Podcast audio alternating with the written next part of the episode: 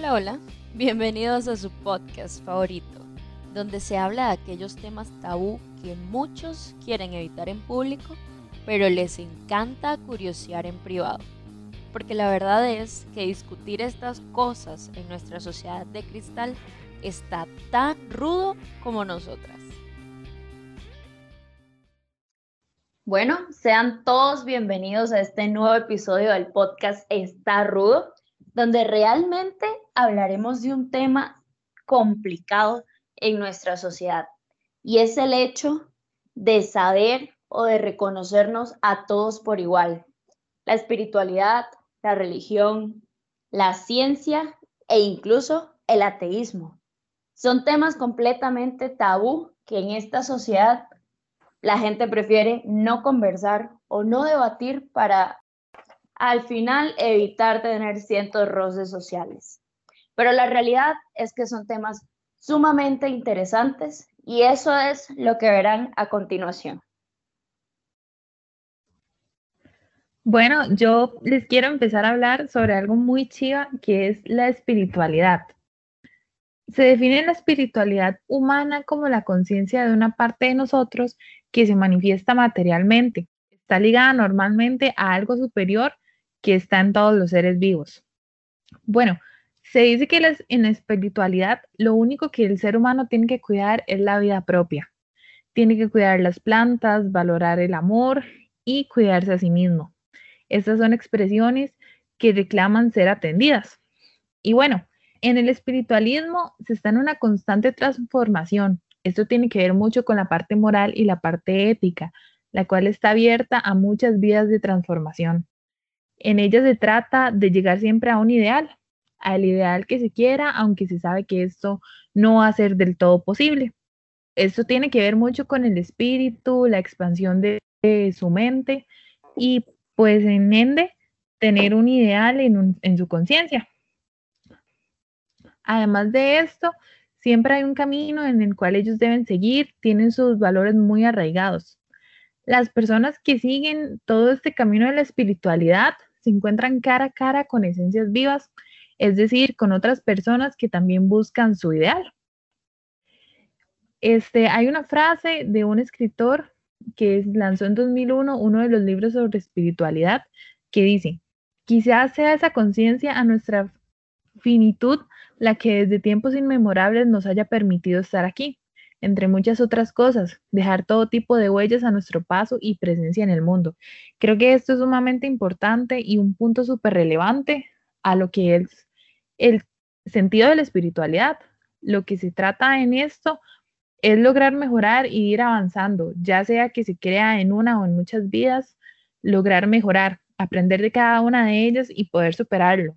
Se dice que nunca se llega a lograr el ideal real pero se va aprendiendo conforme a las experiencias vividas y se va creando una conciencia 100% real llena de esperanza.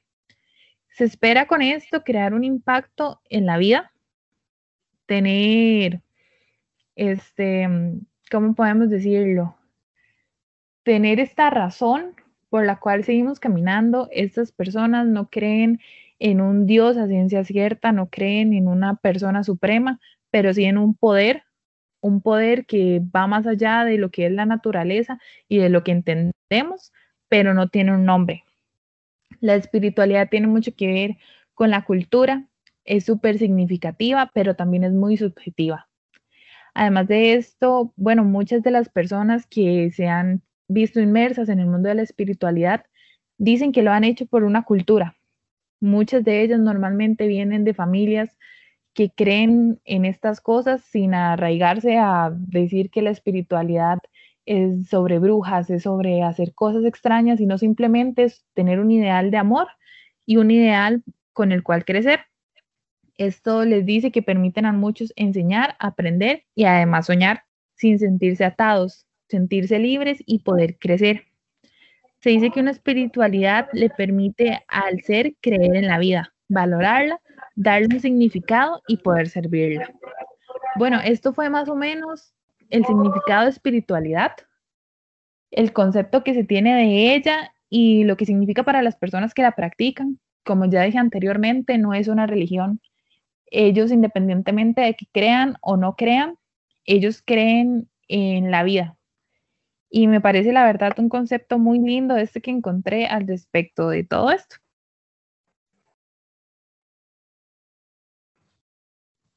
Sí, de hecho siento que, que es una de las corrientes más aterrizadas desde mi punto de vista personal, porque te habla acerca del reconocerte como ser vivo, pero también reconocer a todos los que están a tu alrededor.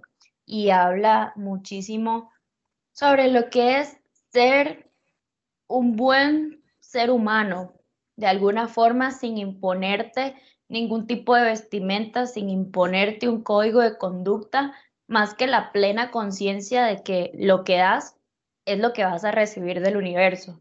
Entonces, realmente siento que, las personas que practican realmente la espiritualidad y no que solo la profesan, porque también esa es una realidad de, los humanos, ¿verdad?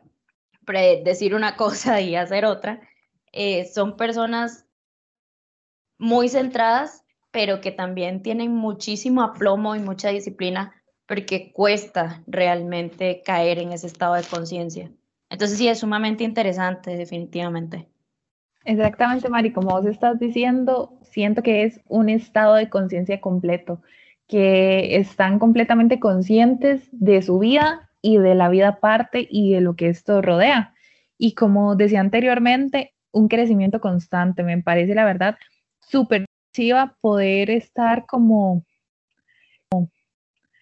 este, con los pies en la tierra, o sea, completamente aterrizado de lo que está rodeando y de mi crecimiento personal y a dónde quiero llegar y llevarlo, o sea, trascenderlo a un plano más espiritual.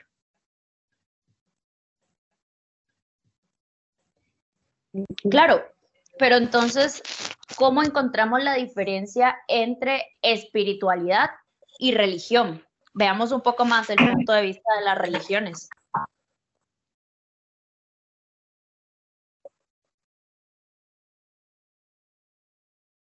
Ok, si hablamos de las religiones eh, del lado occidental, tenemos a tres grandes grupos que son el judaísmo, el cristianismo y el islam, que en un principio podemos pensar que tienen muy pocos hechos en comunes, pero de hecho todas son cristianas y ven a Dios como un ser supremo y el creador de todo.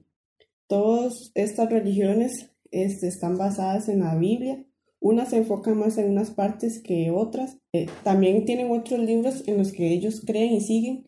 Por ejemplo, el Islam, que sigue el Corán, y el judaísmo, que tiene su propia Biblia y se basa más en los, los textos de, del Antiguo Testamento.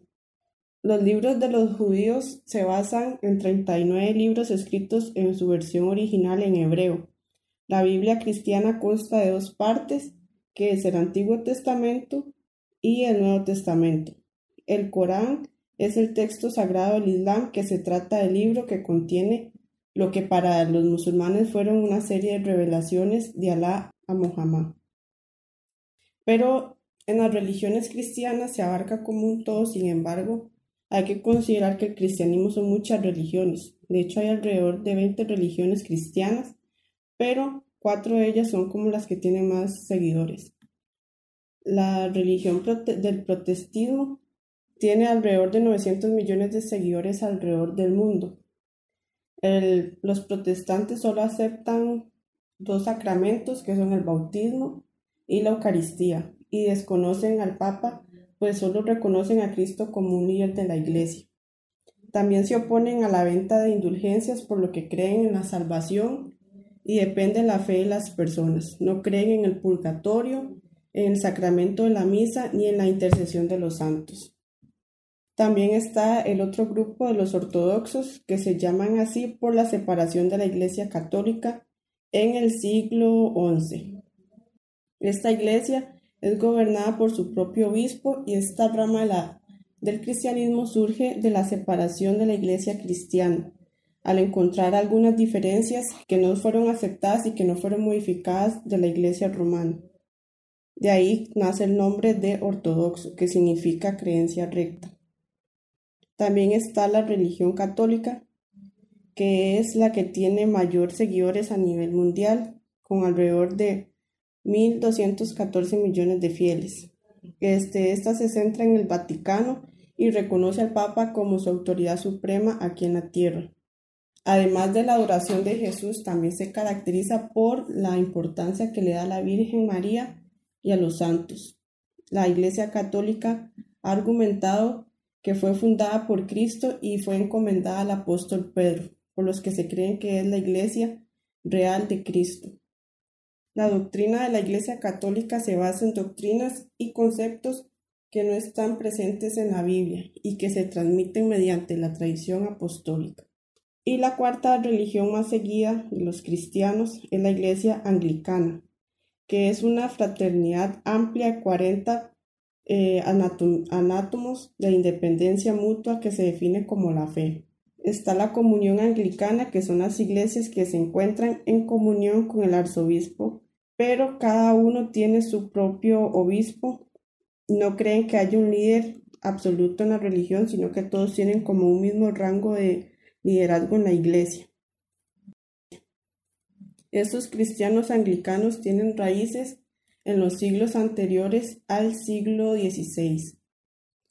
Y también tienen 39 artículos de la fe cristiana y del libro de oración común, que se resume como la enseñanza de los primeros siglos y rechazan la evolución posterior de la Iglesia Católica. Entonces, como podemos ver, aunque todas se basan en la creencia de un solo Dios, todas tienen sus grandes diferencias. Algunas de estas religiones tienen más libertad de que sus seguidores crean en ciertas cosas o en otras.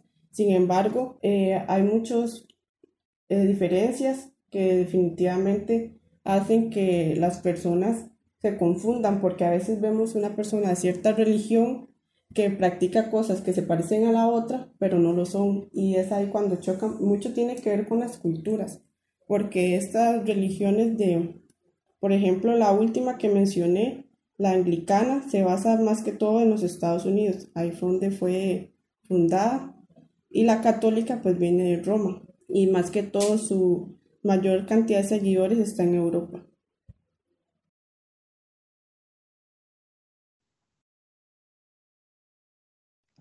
Completamente cierto, pero no solo de cultura. Tal vez el tema de este tipo de religiones que son tan similares tiene que ver más bien con interpretación. Interpretación de las personas que guían a los seguidores. Interpretación de las diferentes escrituras que se tienen. Tal vez es por eso que exista una gran variedad de religiones en el mundo que al final puede que terminen profesando lo mismo y pueden que terminen creyendo en ese ser superior, pero poniéndole diferentes caras y diferentes nombres. Sin embargo, el tema de la religión no termina aquí.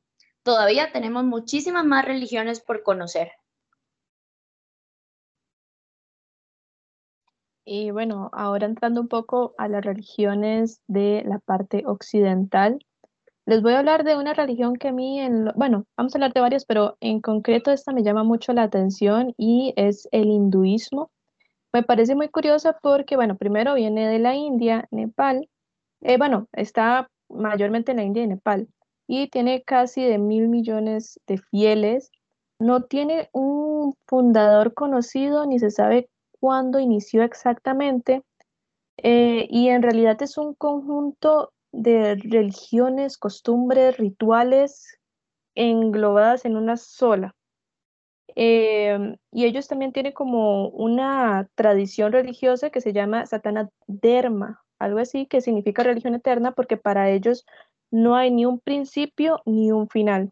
Y también eh, a esto, pues ellos creen en la reencarnación, de ahí viene, y creen en las castas. Hay cuatro castas principales en donde la que es como de la gente, como los tipos maestros, que es la más alta, porque eso se divide como por es como una división social y, de, y económica, en donde, bueno, la primera, la más alta, son los brahmin, y después de ahí vienen las más bajas, ¿verdad? Viene otra que serían como los gobernantes, Luego serían las personas como que se encargan de la guerra. Y por último sería la gente que se encarga de los trabajos feos. Pero dentro de esas cuatro se divide en otras 4.635 castas.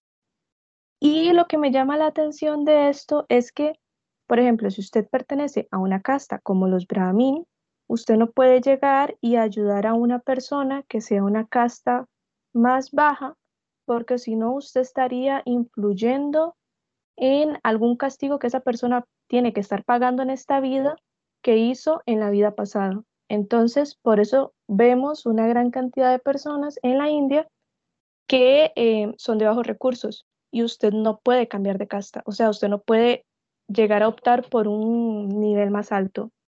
Y es bastante curioso, o sea, si usted quiere cambiar de casta, tiene que volver a nacer, básicamente. Y bueno, tienen varias divinidades y también, se, bueno, el hinduismo tiene como varias ramas también. Y por eso me parece tan curioso, porque, bueno, de ahí, eh, básicamente es como algo muy, muy social. Eh, otra, bueno, otra, más que una religión, es una ideología o una filosofía que es el confucianismo que, bueno, está hecha por el filósofo Confucio, que nació en China, y este señor fue tan importante que tiene influencia hoy en día en la, em, bueno, en, en, la política y les enseñan esta ideología a los niños desde la escuela. Él nació alrededor de los años 550 a.C., él fue educado en casa, o sea, era un hombre que de verdad tenía mucho conocimiento, y después él empezó a enseñar y así sucesivamente para personas que quisieran un puesto en el gobierno en aquel momento en China, que estaba sufriendo por muchos cambios. Luego, él más tarde obtuvo un puesto en el gobierno, pero luego se lo quitaron porque era un poco extremista. Él decía por dónde tenían que ir los hombres y por dónde tenían que ir las mujeres en una calle, o cómo se, se tenía que vestir cada quien. O sea, si usted quería vestir extravagante, podía hasta haber pena de muerte. Y em, bueno, él al final lo quitaron, pero sus ideales de cómo debía ser eh, políticamente correcto quedaron hasta hoy en día. Y como les acaba de mencionar, esto em, se enseña en las escuelas a los niños desde chiquititos. Entonces me parece muy, muy interesante porque más que una religión es una filosofía de, esta, de este país. También hay otros como el budaísmo o bueno, también otra, otra serie de religiones, pero por el momento serían esas.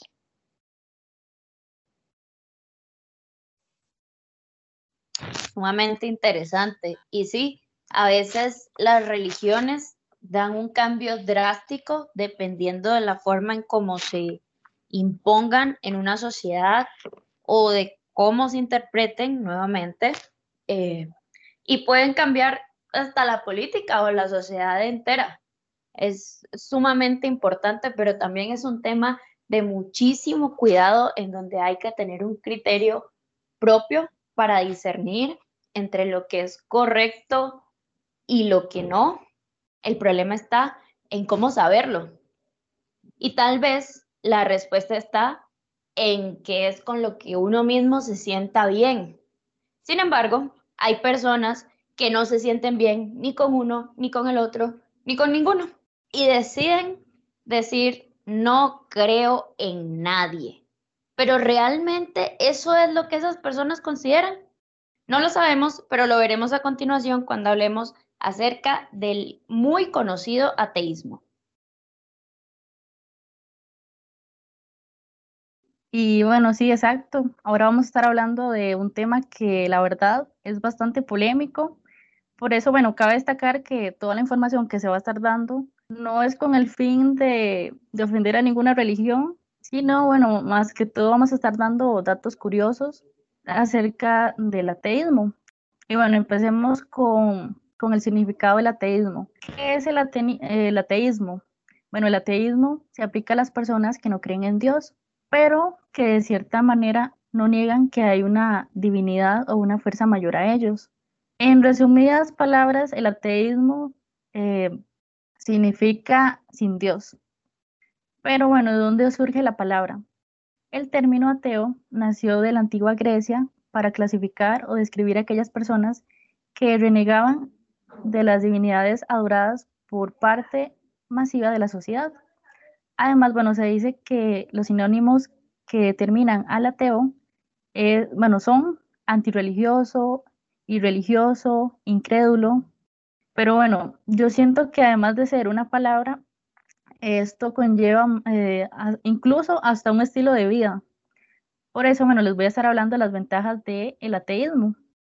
Bueno, según Valentico Google, decía que los ateos tienen los ateos tienden a tener un dialecto más alto, según una, un metoanálisis eh, de 63 estudios confirmados, que es decir, no es porque se crean superiores a los demás, sino que el estudio comprobó que las personas con esta filosofía tienden a pasar más tiempo estudiando, lo que a su vez conduce a un mayor éxito profesional en general y también a trabajos remunerados, a trabajos remunerados.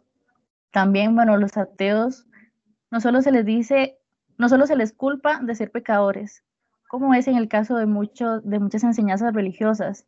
Esto conduce a una mayor autoestima y a una sensación de control sobre los eventos de su vida.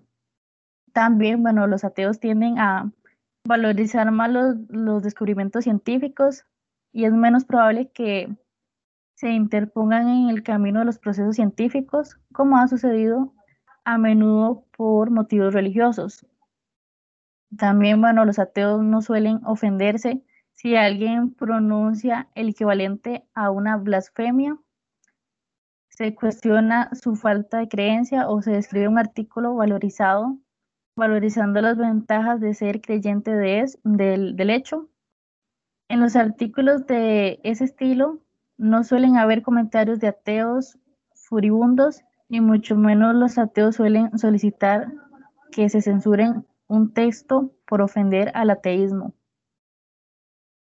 Bueno, en conclusión a este tema, vemos que el ser ateo no solo debería ser un, no debería ser un problema. Bueno, yo pienso que hay que respetar el pensamiento de las personas y cada quien tiene su punto de vista o una percepción distinta de las cosas.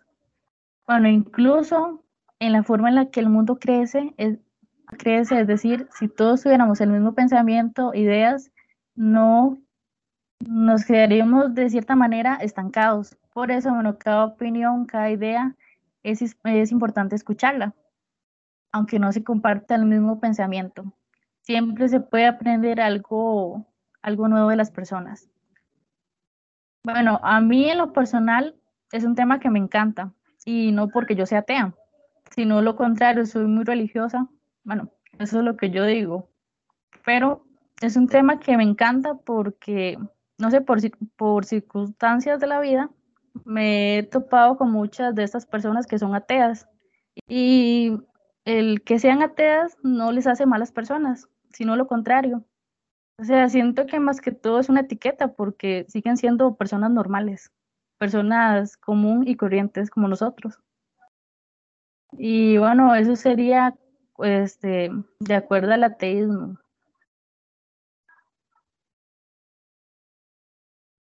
Completamente de acuerdo. Y es que es complejo, ya que como bien lo, lo dices, no es un hecho de referenciar no creo en nadie, sino en tener una opinión propia acerca de lo que uno considera correcto o de lo que a uno lo hace sentir pleno. Inclusive, como mencionas, es sumamente interesante que una persona religiosa se encuentre em, interesada en aquellos que dicen ser ateos. Ahora bien, por ahí leí que tal vez una persona que dice ser atea se contradice a sí misma, puesto que está evidenciando la existencia de un ser en el cual dice no creer. Entonces, no sé, son temas que realmente no tienen una prueba como tal para decir qué es correcto y qué no. Y es allí donde vamos a caer en los científicos, en esas personas que realmente dicen Yo necesito ver las pruebas para poder creer. Y es que nadie puede dudar que hoy en día tanto la ciencia como la religión son, sin lugar a dudas, dos grandes versiones o visiones sobre lo que es el mundo. Y a pesar de que existen otras visiones como la artística, estas dos tienen una extensión y una fuerza que las sitúan como las más importantes maneras de mirar el mundo. En general, podemos decir que la ciencia trata de comprender la naturaleza del mundo material que nos rodea, cómo ha llegado a ser, cómo lo conocemos y qué leyes lo rigen.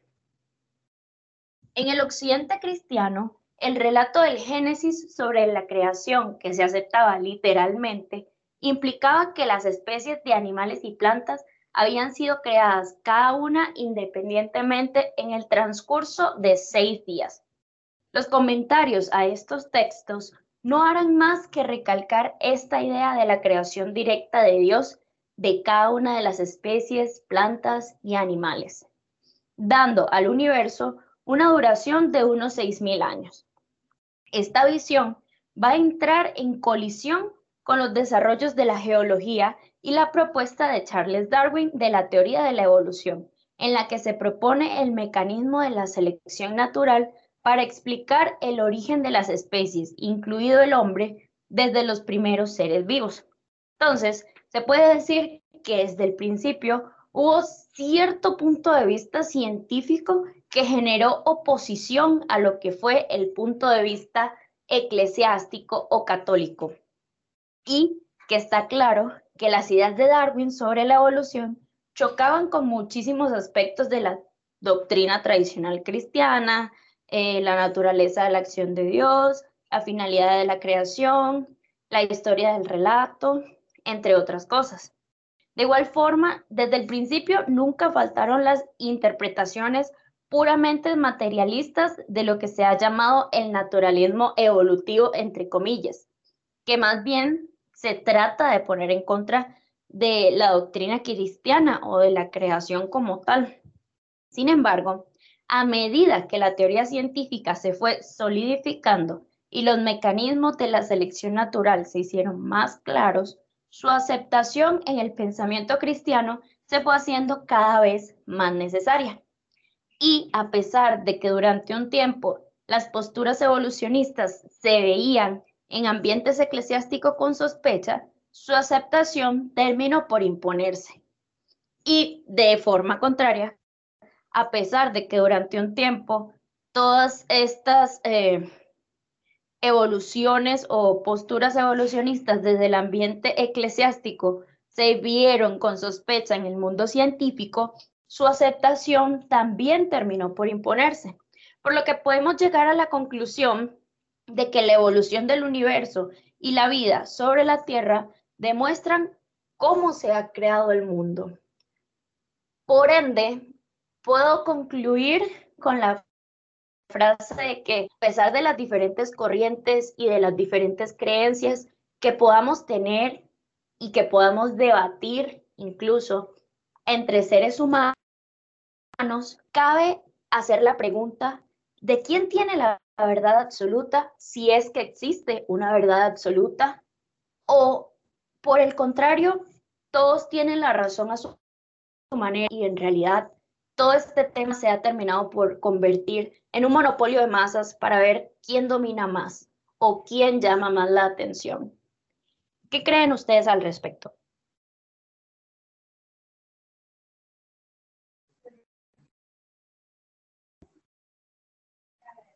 Bueno, una frase que me gustaría que quedaran, se quedaran pensando es que en cuestiones de la verdad absoluta, si decimos que nadie tiene la verdad absoluta y usamos esta frase como algo absoluto, ¿no sería una contradicción?